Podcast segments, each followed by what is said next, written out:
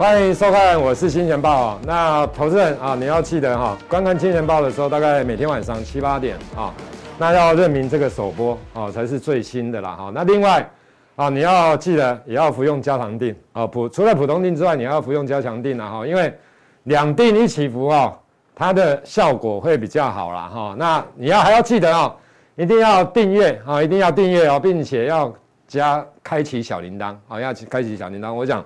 这样效果真的比较好。好，那我们来看一下。那目前来讲的话，其实大家对通膨的看法，哈，相对上来讲当然是蛮分歧的啦。好，那我先看一下我们的中央银行的总裁杨金龙。他有人问他了，哈，台湾的房价回得去吗？啊，他写物极必反啊，没有一样东西会一直涨。其实说真的，这个也是对的啦。其实你假如说对房地产有概念的话，当然。你要看，呃，它的期间是多长啊？哈，比如说你从民国七十几年到现在来讲，当然它的一个趋势是向上。可是假如说你特定的时间点来讲的话，它不一定了。哈，你可以看到，其实大家也记得，SARS 的时候，其实房地产真的很惨、很惨、很惨，你知道吗？从七十几年涨到八十几年之后，遇到九十二年的 SARS，那时候真的非常惨。何况两千年网络泡沫那时候，民国八十九年，其实也很惨啊，惨到九十二年。所以房价不会一直涨，一直涨，一直涨，它也是会有循环啊。因为有可能大家比较没看到循环，假如你真的年纪比较大，你有研究的，其实很多的东西都循环，只是说它的循环是这样向上的循环，还是说是这样的循环，还会再回到低点的循环？我想是不一样的啦哈，大概是这样的情形。好，那另外一个有人问他，美国跟国内的通膨飙高会不会有停滞性通膨啊？那他觉得不会啦哈，因为他觉得台湾跟美国不一样，那。这样子好像是讲美国会停止性通膨哦，其实对不对？他说台湾根本是不是？我的意思是说，其实基本上来讲，以现在的看法应该还不至于啦。等一下我再跟大家讲。那他的看法是这样子哦，国内物流通常就是没有塞港啦、供应哦等等这些的问题啦哈，供应链没有问题啦哈，所以物价温和上涨是情啊。其实对经济来讲，对未来经济其实通膨一点点是好事啦，通缩当然一定是坏事啊。那假如有一点点的通膨。我想这样是好事，好。那 其实我觉得，我讲我的看法啦。其实我跟大家报告，通膨的部分到年底会不会很严重？我跟大家讲会。到明年六月会不会很严重？四五月会不会很严重？我跟大家讲不会。我不知道你相不相信？为什么现在的通膨很严重？为什么现在你看今年呃现在来讲十一月，我跟你讲十月、九月、八月、七月都很严重啦。为什么？因为它是，假如它因为很多的统计数字都是 Y O Y，就跟去年同期比较，那你想？去年六七八九月的时候，在什么时候？在疫情严重的时候，那时候哪有需求？那时候油价、原物料什么都完蛋，不要说完蛋，都在低档区，好不好？原物料很多，不管铜、铝、镍、铅，是从去年第四季才涨起来，大家知道我的意思。所以，那今年现在这些都在高点，所以你 on 卡塔乌修嘛，怎样？这个通膨不会下个月就下来，大家知道我的意思吗？那等到明年的时候，你比如说到明年一月份的时候。明年二月份的时候，跟今年一二月份来做比较，通膨会不会大？我跟大家不会，你不要想太多，因为很多的原物料其实在今年、去年第四季就上来了，你知道，所以 Y Y 的角度不会太大了。所以其实这个基本上来讲，好，那再加上明年不管运输的部分等等，我想这个也是慢慢的会被解决啦。那供应链的问题，这个也是疫情啊，所以我的意思说，其实大家现在好像通膨很严重，那是现在，你要看未来。哦，所以经济的成长还是最重要的啦。我的意思说，当你真的明年一二月再来看的时候，你会发现，我先跟大家报告而已，因为这个是 common sense，不是不也不是 common sense 啦，这个是哦，你要研究才知道的啦，好不好？好，我想大概是这样的情形。好，那另外的一部分，因为讲到通膨，所以我跟大家讲哈，明年的时候二三月、三四月通膨不会严重了，明年下半年更不会严重。好，那就是看未来的景气而已。好，就是看未来的景气。好，那我们来看一下。大盘的部分，我想美国的财报季真的接近尾声了。大家会发现，在财报的这一个过程当中，其实美股四大指数都是涨的啦，啊，都是涨，都是涨涨涨到现在开始有点高档在震荡。为什么？因为季报接近尾声，因为 S M P 五百公布的数字里面，财报的数字里面八成优于市场预期，所以这样冲淡了大家对那这些公司对未来涨也不错，所以大家之前担心景气的。所谓的一个停滞性的问题，就是说成长大幅趋缓的问题，在短时间，在之前那一段时间，被财报的利多所冲淡，所以让美股四大指数涨，所以当然也带动台股啊。好，那重点来了，那现在还有财报吗？现在几乎快结束了，就像台股也结束了，美国财报季也几乎结束了。那你说这个地方短时间要有什么利多？你觉得呢？基本上来讲不会有什么利多啦，就是因为已经涨到相对高点，你这个地方要再寄望产业非常大的利多吗？基本上不太可能，因为目前电子业大家还是长料短料的问题，还是在这边哦晃晃来晃去。那原物料有些也开始跌，你像铁矿砂，你像动力煤，对不对？这些也跌。所以我的意思说，那油价这边大家就是在这这个地方，所以我的意思说，短时间的利多不会太多啦。那。所以美股既然好，就美股来讲，好，那短线上来讲大概就整理。那台股的部分，当美股整理，其实台股也不会有什么太多的空间呐。好，那另外的，你就筹码面来看的话，大概最近这二十天增加了，连续二十天增加哦，连续二十天哦，那增加两百二十九亿，二九二二九，说多不多，说少不少了哈。那我讲这个，假如说你从一万六千点买的人，到现在一万七千六好了，一万七千七。那当然你会想减码，好，那在这样的情况之下，指数短时间真的要攻的机会，强攻的机会真的也不大了，哦，我讲真的不大，所以就是大概就是这这附近，哦，震荡整理。那你要留意什么？做梦题材跟要除了做梦题材，我讲的做梦题材不是白日梦哦，是可以逐梦踏实哦，逐梦踏实的所谓的一个梦的部分。那当然你要根据财报。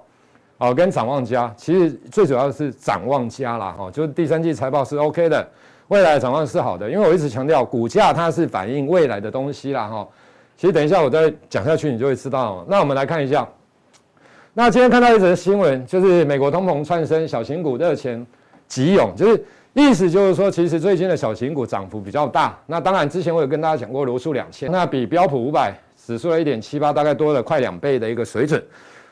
那罗素两千其实它整理很久哈，到最近才真的开始创历史新高了哈。那代表什么意思？其实我跟大家报告，因为疫情的那一段时间，在去年的时候，其实最主要受伤害的都是以小型的企业为主，中小型的企业为主，大型的企业反而有些是受惠。你比如像亚马逊啊哈等等这一些。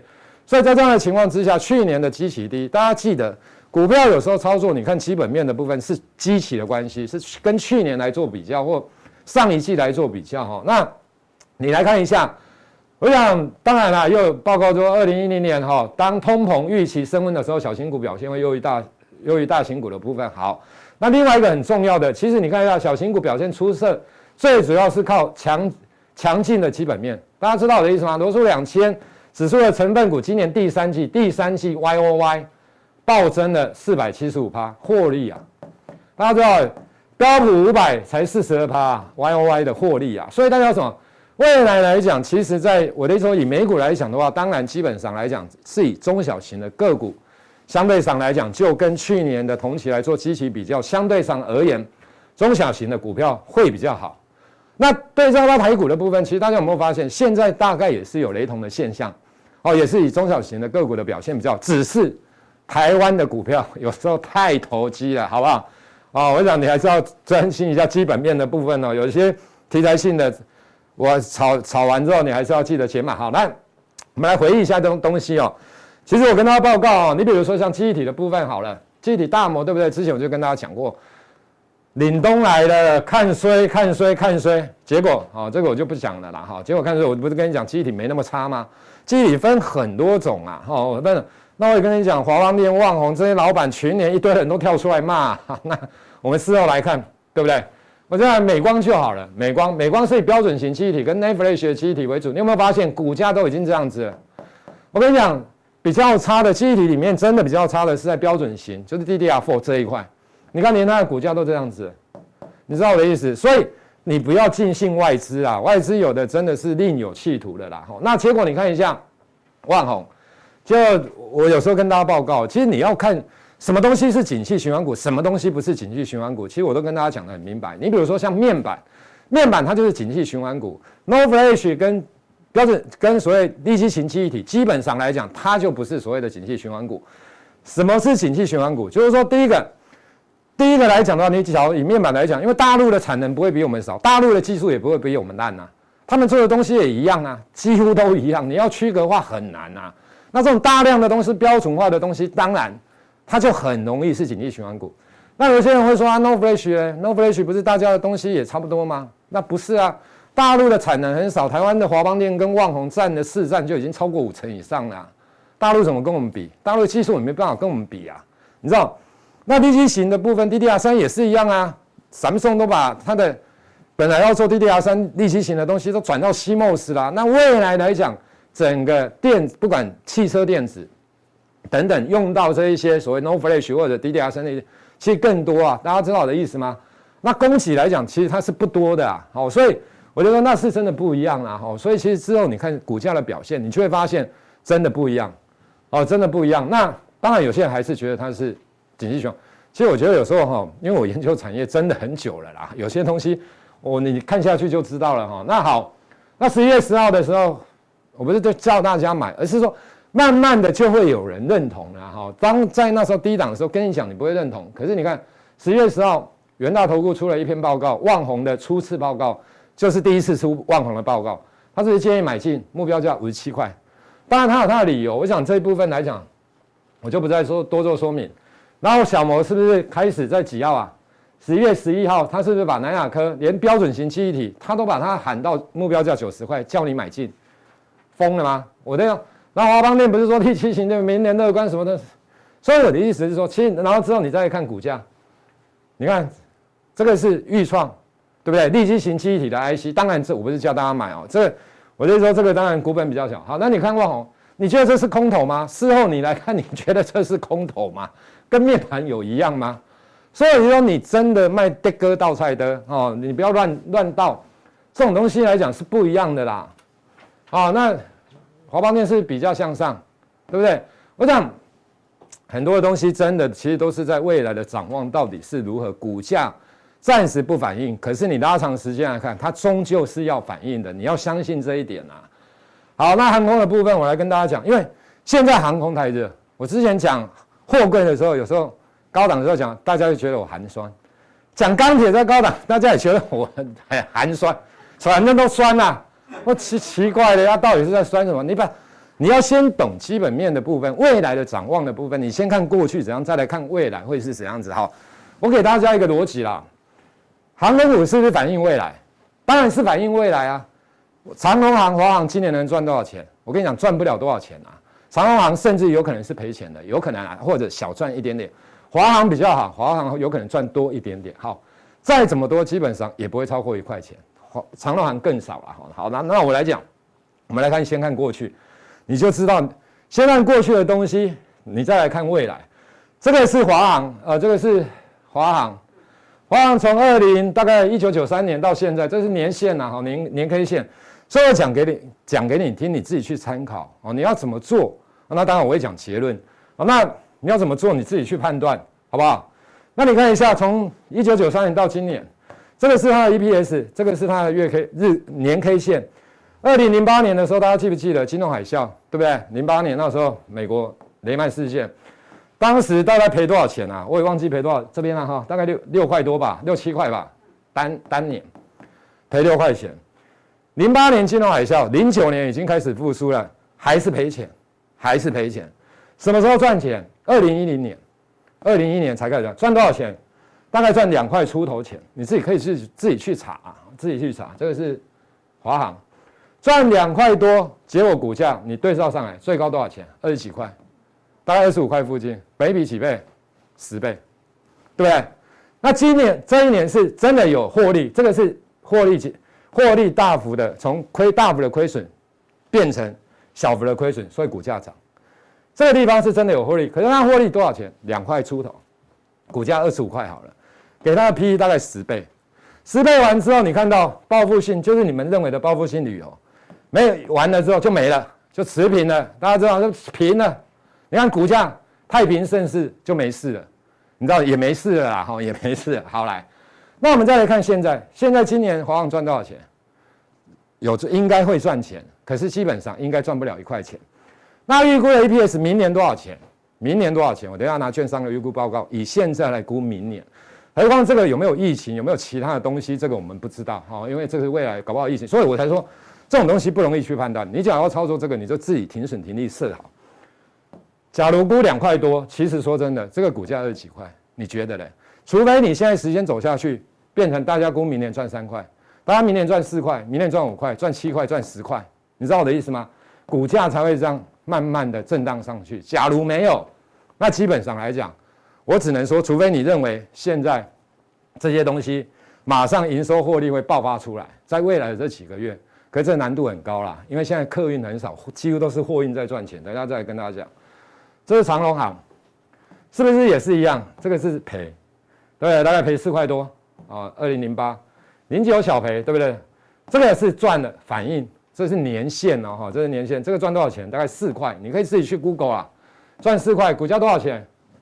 不到四十块，本益比几倍？不到十倍，这个是获利了才涨，你知道我的意思？这个是还没获利就涨，那你自己去想，好不好？那假如十倍，你觉得明年长荣可以赚多少钱？你自己去判断嘛。好，那不用你判断，我拿券商的预估报告报告给你看，你就知道。那这个来讲的话，我看一下华航跟长航，你看一下今年估的 EPS，长航基本上来讲比较好一点，吧？华航啊，好，就这这几家券商估的明年 EPS，以现在来估明年，以最高的来讲好了，二点七七，二点七七，那你觉得呢？华航是不是？假如以现在来看，以现在当下来预测未来，未来有什么变数？那当然还要继续走下去。可假如是以这个来看，二点七七，那你说它的气外附近好了，你觉得还会短时间会有很多的高点吗？当然，现在利多很多啦，我等一下再跟大家讲。好，那长隆行的部分，今年大概小赚了哈，就是，那有的人还估明年赔钱，不管了，我们抓最高的好了啦。啊，我们抓最高的二点六八，是不是也是差不多？就大概这附近啦。其实我的意思说，那当然有时候，我的意思说，有时候短线上热度太高，其实大家有没有发现最近量很大？好，那那你看一下长隆行，这是凯西的报告，他认为不好了哈。那科研尾声速度不如预期，他预期明年。那不利获利表现，那我们来看一下，因为燃油价格还是在高档，其实油价的部分，燃油的费用成本占他们大概是，只要越高，燃油成本越高，当然占它的比重会越高，大概二十五到二十六趴。那像去年的时候，油价比较低的时候，但占它的成本费用大概二十到二十三趴。好，我想是这样的一个情形。好，那另外一个，它当然是估，其实这种报告哈，我的意思说哈。各有各的看法啦。那他假如是估明年是衰退，所以他叫你减码。可是我不是说他的对啦，我的意思是说，我刚刚拿了几篇的 EPS 来让大家看，也拿最高的，最近呐哈估的好来。那另外一部分来讲，这个是所谓的一个客运长荣航的部分，客运货运，其实在以前来讲，这个是客运，客运占比都很高。大家有没有发现，客运的占比都很高，货运的占比都很低？你有没有发现？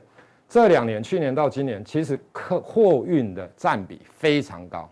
那我问你一句话：货运的占比，假如未来会低，客运的占比拉起来之后，当然两个会传。它飞机又不是非常非常多，大家知道我的意思吗？所以我的意思是说，其实现在来讲，货运涨价，因为它现在的货运多。可是当 Christmas，当这些的东西结束完之后，等到明年第一季一月份、二月份的时候，那其实。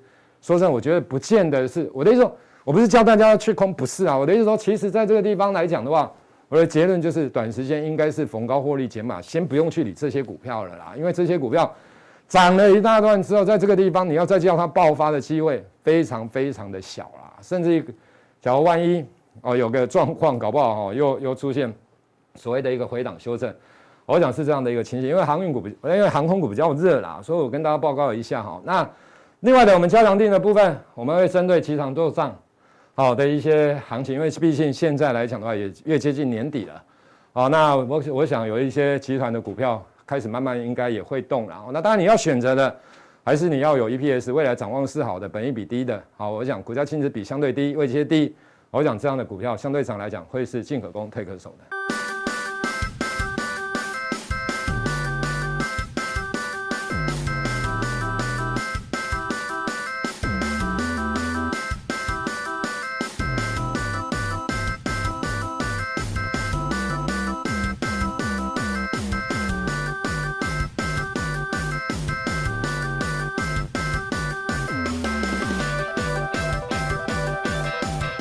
各位，我的金钱爆观众，大家好，我是张文鹤。今天呢，如我之前所预期的一样啊，只要我来搭开就是不在啊。然后我们就直接进入这个主题了啊。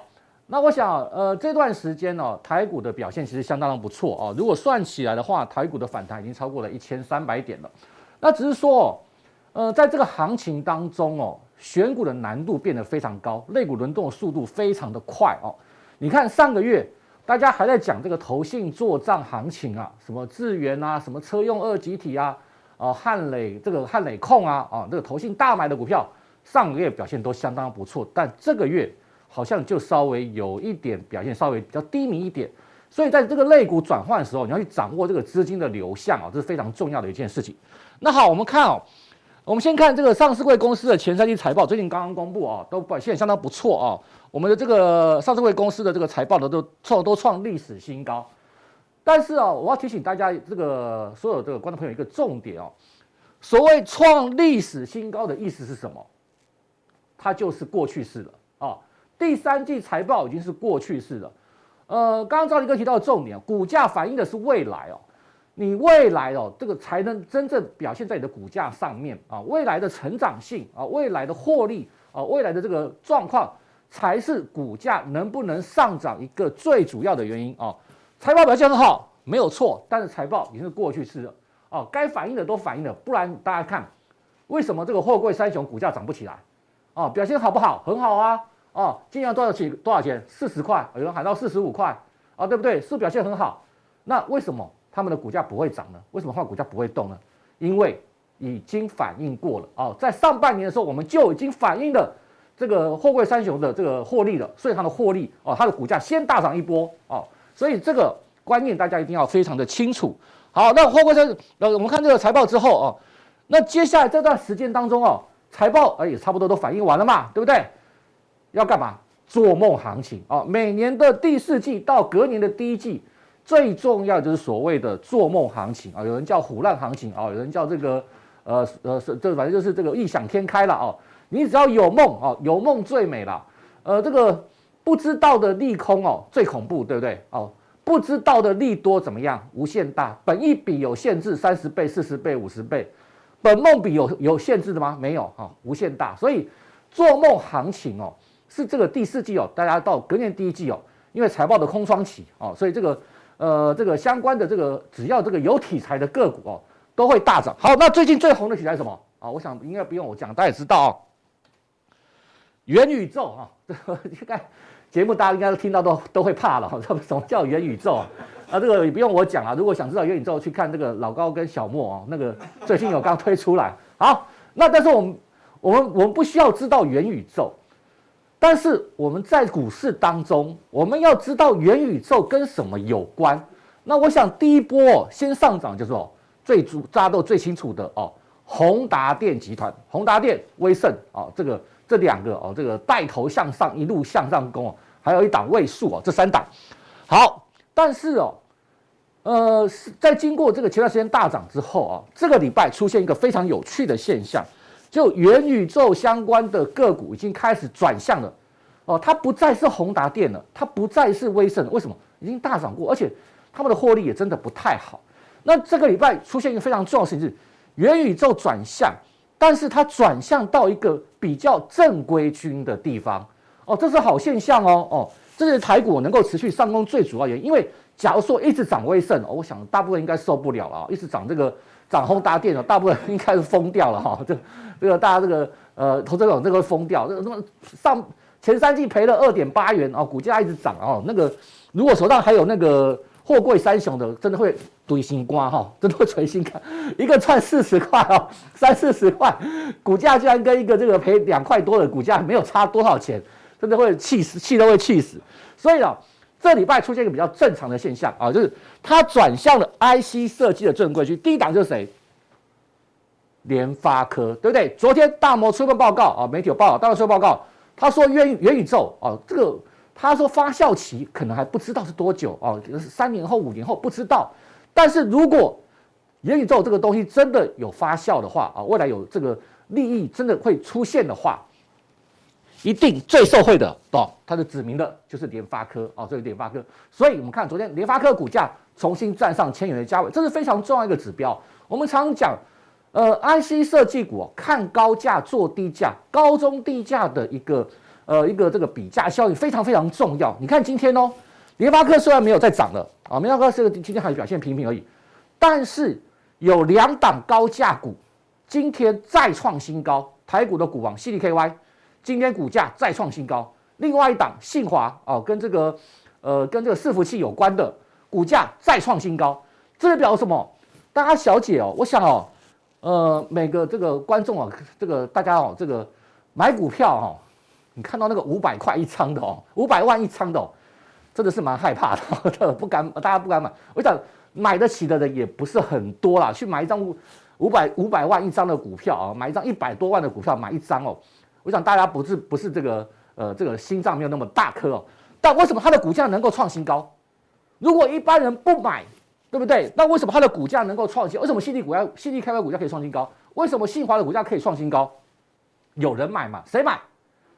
大户、有钱人、法人，对不对？所以这就代表说，法人的资金、大户的资金、好，后亚郎的资金还在这些高价股身上哦。所以那既然这些高价股都是 IC 设计。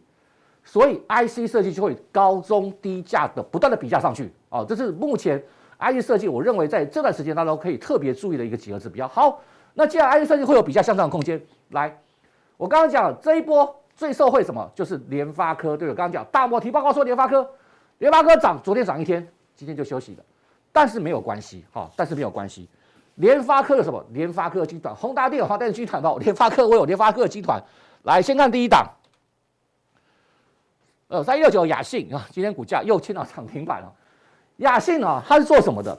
它是做工业物联网的 IC 哦，工业物联网的 IC。那呃，好像是前年吧，啊，前年这个呃这个联发科啊去入主了雅信啊，入主了雅信，所以它现在变成联发科的子公司了。那为什么当初这个呃联发科要去入主雅信哦？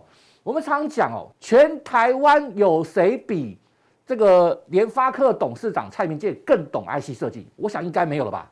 有谁比站起来说我我比蔡明介还懂 IC 设计？谁敢站出来讲啊、哦？应该是没有。好，所以联发科的转投资哦，为什么大家都那么的那么的追捧？一定有它的原因嘛。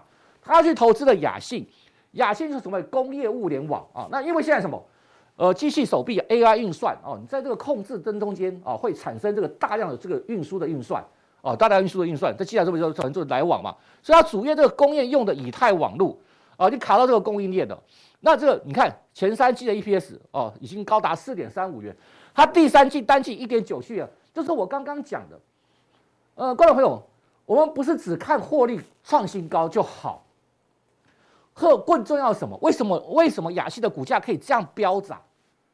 更重要什么？成长性，它前三季 EPS 四点三五，对不对？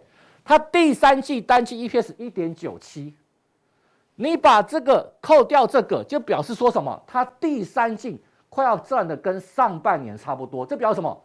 它还在成长，它的获利还在成长，这就是法人最喜欢的一种股票，叫做成长股，获利持续的成长。又是联发科入股，那你说它的股价涨完了没？哦，当然涨多一定会休息，毕竟乖离过大了，对，毕竟乖离过，但是这档股票还没有涨完。那同样好，大家开始讲了吧？这个，这两百两百两百四十四块的嘛，好，两百四十四块。我刚刚说什么？高中低价的比价效应啊。同样，联发科军团还有什么低价的？有九阳去年入主，这家公司上半年还是多少钱？哦，第三季多少钱？零点一八元，股价快要一百了，哦，已经快要九十块了。为什么？因为联发科哦，去有去年入主它哦，入股它。那原本是什么？有信集团的网通 IC 厂，大家们注意到一个重点哦？大家们注意到重点？你看哦，联发科入主的这家公司，对不对？刚刚提到什么雅信啊？它是以太网路。九阳它原本是有信集团的网通 IC 哦，所以联发科在入主东西的时候，它不是没有，不是乱挑的哦，不是乱挑的，他真的有在看哦。他觉得网通 IC 哦，以太网络这些部分好，他就入主两家公司。那你看这个股价才。前三季才赚零点一八，股价已经快要九十了。除了这个还有什么？说的也是联发科军团的，更低价。这个联发科入扬智很久很久很久了哦，这个年代我已经太久远了，我还年轻，可能不太清楚，我不太知道是哪一年哈。然后而且呢，但是哦，杨氏的这个获利哦，跟这个营运部分哦，真的是没有起色哦，真的没不太有起色。老实说，要不是靠联发科的话。哦，他早就他早就不知道股价不知道跌到哪里去了。那主要原因有几个啦，哦，第一个，他现在的这个呃杨志的这个执行长，哦，现在执行长是从联发科直接过来的，那大家都对他比较寄予厚望，就是说，呃，就好像元宇宙一样哦，他对他有一点期望，因为他现在做什么？呃，一个是这个电视盒的 IC，哦，另外呢，他也切入到 AI 的部分啊，这个人工智慧的部分。那我想这个大家最近都有看到，看到这个 NVIDIA 的执行长说什么？如果要切入元宇宙，什么要从自呃呃人工智慧、自然语音哦，他还是蛮饶舌的，自然语音来这个地方切入。所以大家对他期待什么？第一个，他是联发科的这个子公司；第二个，哦，他也切入了 AI 晶片的研发啊，只是说这个还需要时间。所以股价短线呃连续，你看今天在跳空，那不建议大家去做追加动作了哦。那我们在。嘉定当中呢，会帮大家再找几个我认为真正好的这个 IC 设计公司。好，那除了 IC 设计之外哦，呃，刚刚赵立哥有提到啊，所以当今除了元宇宙，另外一个什么就是航空哦。所以你这个不是要到宇宙，就是要飞到哇飞到天空去上哦。所以怎么没有这两个？这个最近股票好像跟你都没什么关系一样。那好，老实说了，航空股了哦。航空股有一点复制上半年哦，复制上半年这个货柜三雄的一个一个样子了啊，一个状况了。你看，呃，今天爆大量，对不对啊？这个华航爆了大量啊，还留了一根长上影线。当然，短线上要警戒啊，我们要小心，毕竟要本身的这个爆了大量嘛。但是爆大量就代表行情结束了吗？哦，我不这么认为哦，我认为行情没有结束。好，货柜三雄的这个行情啊，可能还没有还没有到顶哦，还没有到顶。那主要原因就是什么？就很大的重点，大家记住，现在不是因为货，不是不是因为客运好，对不对？大家看他们第三季的获利什么？是因为货运好哦，是货运好，这个大家请清楚。货运还要再涨价，OK？航空货运还要再涨价，好，OK？那好，所以哦，你不敢去买这个航空三雄哦，你不敢去买航空三雄，没有关系哦，真的爆大量，我也不鼓励大家去追。市场哦，我跟你讲，大家市场的资金哦。这个效率真的是很快哦！我给大家看下一张就知道。你不敢去买航空三雄嘛，对不对？你这个马上就想到什么？货运承揽，因为是货运好嘛，他们靠他们的货运什么？靠货运来的嘛，所以是靠货运好。那既然既然哦，这个航空三雄不敢买哦，就跟这个上半年一样，货柜三雄不敢买什么？大家马上跑跑去买什么？台华投控对吧？为什么？因为它是货运承揽，所以它海运几趴六十八，空运几趴四十八，所以它上半年大涨。好了，现在颠倒过来了，风水轮流转了，没有人在没有人鸟你台华了啊、既然航空货运需求大幅的增加，需求大幅的货运航空货运的价格大幅增长，今天大家看就这三单，中飞航海空海空比例比重多少？海运四十，空运六十啊。中飞航今天股价有没有涨停板？是不是今天涨停板？好，所以货运承揽也是有机会的哦。哦，你不用去追，你不用去追航空三雄，你不用找上半年不用去追货柜三雄，没有关系。你来看一下货运承揽啊，然后这更厉害什么？二六四三的捷讯，它的空运多少？七十五趴，今天开盘没多久就锁住涨停板了。哦，所以大家不用去追逐说这个已经在大涨的，然后去注意一下它有相关的一个供应链。好，那除了这三个那个。有人会跟我说，那个文鹤都那个涨停了，涨停怎么办？还有，我们还是可以帮他帮他找出来哈。大家注意这一档啊，五六零七的远雄港啊，为什么我要请大家注意这一档？我刚刚讲了嘛，对不对？我们的逻辑都都是一贯的啊。货呃，这个航空是因为货运好才好的吧？好，那今天看到了中飞航啊，六十趴的涨停了啊，捷讯七十五趴的涨停了。所以要跟航空货运有关哈，航空货运有关是哪一家？其实真的不多啦，因为大家都知道航空业哦，不得是要这个开这个航空公司，你要开航空站，航空站我们航空站都是国营的嘛哦，你开任何跟航空有关的东西哦，几乎都要执照哦，到国家发执照。那远雄港它特别地方就在哪里哦？就在哪里？就是它是专做航空货柜啊，航空货运。那特别那地方，它是全台湾唯一一座哦，唯一一张了哦，航空自由贸易港区的这个呃这个专属唯一一张哦哦，台湾只有发一张哦哦，叫做航空自由贸易港区的执照哦，它就有独断性、独占性哦，都只有独占性，所以这个非常重要啊！你要知道，现在航空哦，就是说货运哦，你在境外哦，你在这个境内进到境内之后啊，那你可以现在一定要进到它这个航空自由贸易港区哦，去 parking 哦，去整理货物哦，那所以它有什么什么保税啊一些功能，那因为它唯有它只有我全台湾只有它有这一张执照，所以让它的让它的地位变得非常非常特别。好，那除了独占性之外，什么？再就是更重要的哦，寡占性。好，好，我刚刚讲了吧，航空货运大好嘛，哦，这个运价大涨。好，航空货运的集散站，这个也要执照，不是哪里圈了一块地就可以开这个集散站哦。